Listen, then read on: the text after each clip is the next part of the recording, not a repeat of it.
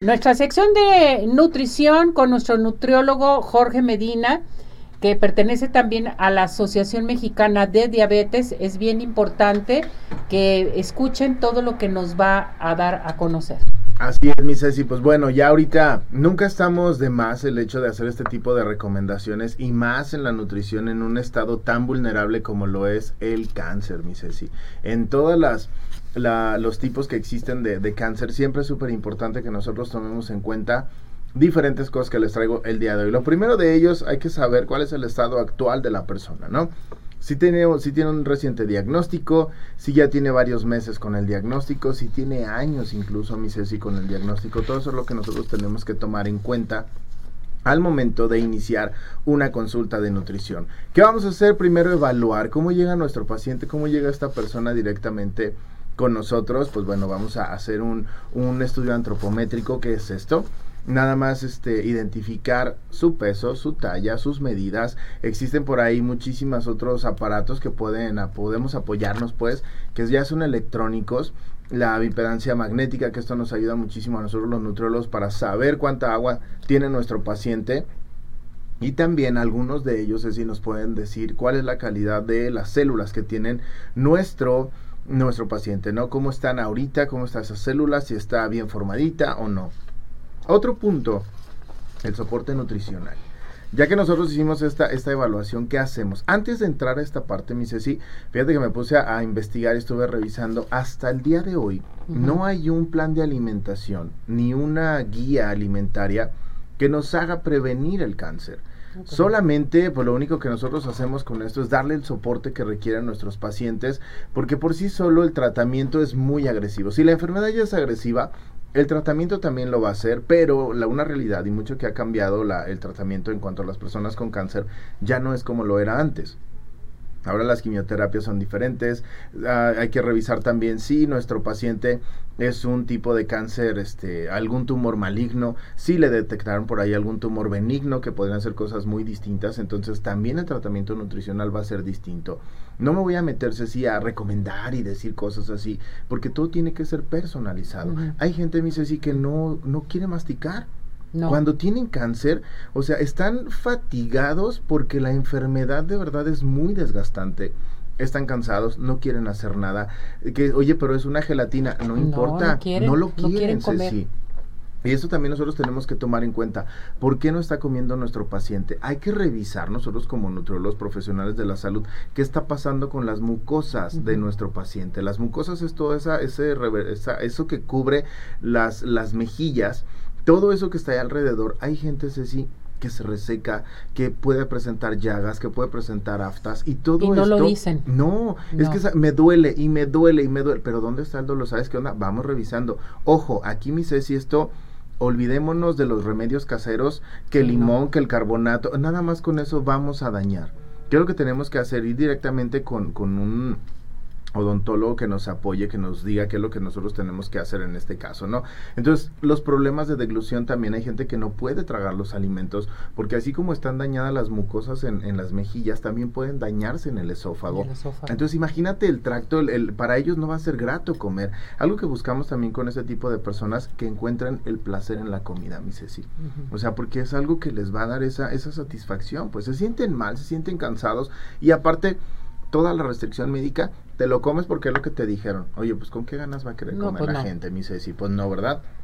Algo que tenemos que tomar en cuenta también nosotros, la pérdida de peso. Muchos pacientes, y hay, escuchen esto que les voy a decir porque es bien interesante.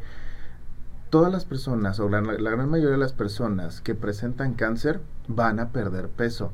Ojo, pero no es recomendable para nadie.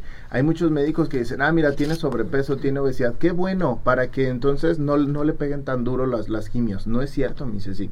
Lo que se pierde realmente aquí es el músculo, no tanto la grasa. Entonces, ¿qué está perdiendo la gente? El músculo. Esto se le conoce como caquexia. Empezamos a perder el músculo de nuestros pacientes y olvídate, para recuperarlo en un paciente que ya es vulnerable en esta situación o que tiene esta condición de vida, pues sí es como muy, muy difícil. Sí se puede recuperar, pero el soporte nutricional tiene que ser súper importante. La medicina alternativa, tenemos que tener muchísimo cuidado y siempre preguntar a nuestro médico, oye, ¿sabes qué? Me están recomendando esto, puedo tomármelo. Fíjate, Ceci, cosas tan sencillas. Por ejemplo, la cúrcuma, que en muchos países del mundo también y aquí en México se utiliza para muchas cosas. La cúrcuma en específico tiene una interacción con algunos tipos de quimioterapia que inhibe su acción. Entonces no es tan tan recomendable. El matcha también, que también se utiliza pues para muchos otros lados, también lo puede hacer. Y algo súper importante, últimamente ha estado así como en, en, un auge increíble el carbón activado. Ajá, sí. Sí lo has escuchado, ¿verdad? El carbón activado no es otra cosa más que un carbón vegetal este quemado, purificado y se, se da pues a las personas, ¿no? Esto nos ayuda para las intoxicaciones o envenenamientos. No es tanto de que nosotros lo hagamos y lo tomemos.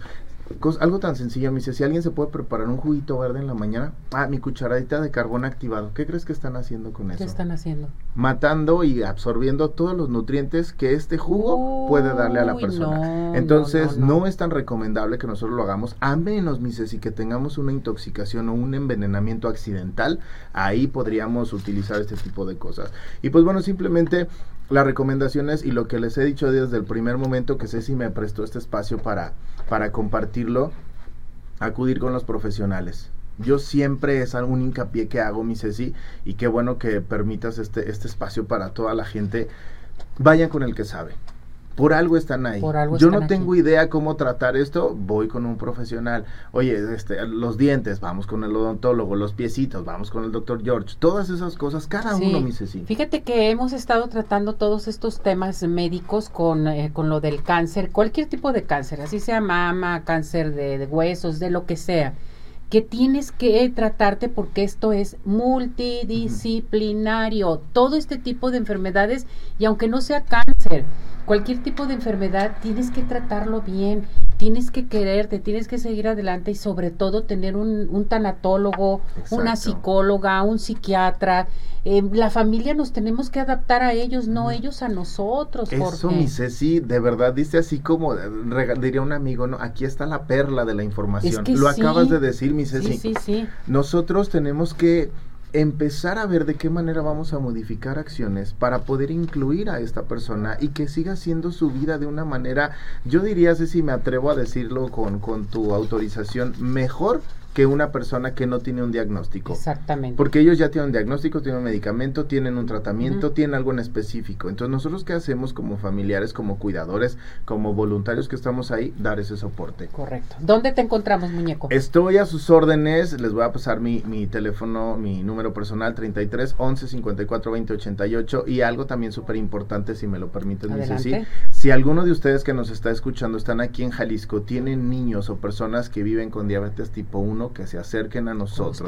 En la Asociación Mexicana de Diabetes aquí en Jalisco tenemos un espacio para cada uno de ellos. Y de verdad, mi Ceci, este año que de verdad, bueno, estoy súper contento porque ya es ley, ya se, se aprobó como ley que la diabetes tipo 1 requiere tener su tratamiento. Entonces, estamos trabajando con eso y pues bueno, seguimos ahí también incidiendo en esa parte. Y si tienen alguna duda o quieren acercarse más a nosotros en, en cuanto a diabetes tipo 1, tipo 2, gestacional o lo que sea, estamos a sus órdenes en el 33 35 63 61 82. Entre mejor tratamiento y sigan su tratamiento de la diabetes, van a tener mejor calidad de vida, que eso es bien importante. Jorge, muchas gracias. Mi Ceci querida, como siempre, sabes que te adoro con todo mi corazón y aquí estoy para ti. Gracias, mi muñeco.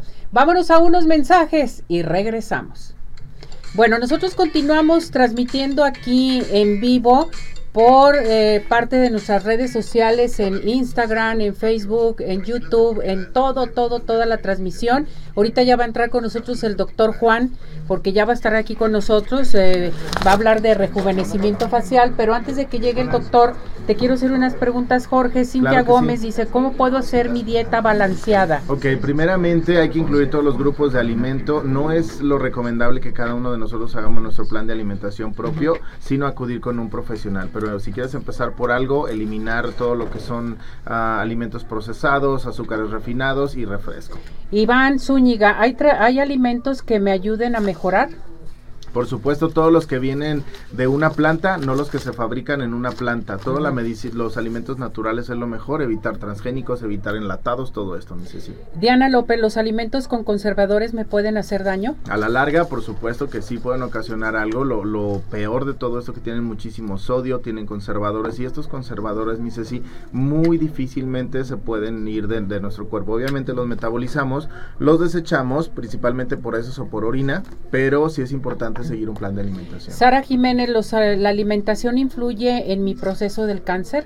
Sí, es súper importante. Esto es lo que nos va a ayudar muchísimo para tener un soporte. Entonces, el alim- así como es de importante la radiación, la quimioterapia, todo eso también es importante el soporte nutricional y es un factor importante, mi Ceci, para poder te- recuperarnos muchísimo más rápido. Muy bien, mi muñeco. Nuevamente vamos a dar tu número telefónico porque ahorita estamos transmitiendo en vivo, en vivo, orgánicamente en nuestra plataforma de redes sociales que nos están viendo, nos están escuchando. Ahorita estamos en corte de Radio Vital 1310 de AM, pero nosotros seguimos enlazados en nuestra plataforma de redes sociales. Eh, da tu teléfono, por favor. Estoy en el 33 11 54 20 88, en el 33 35 63 61 82 para todos ustedes. Perfecto. Gracias, Jorge. Mi Ceci, Que te gracias. vaya muy bien. Gracias.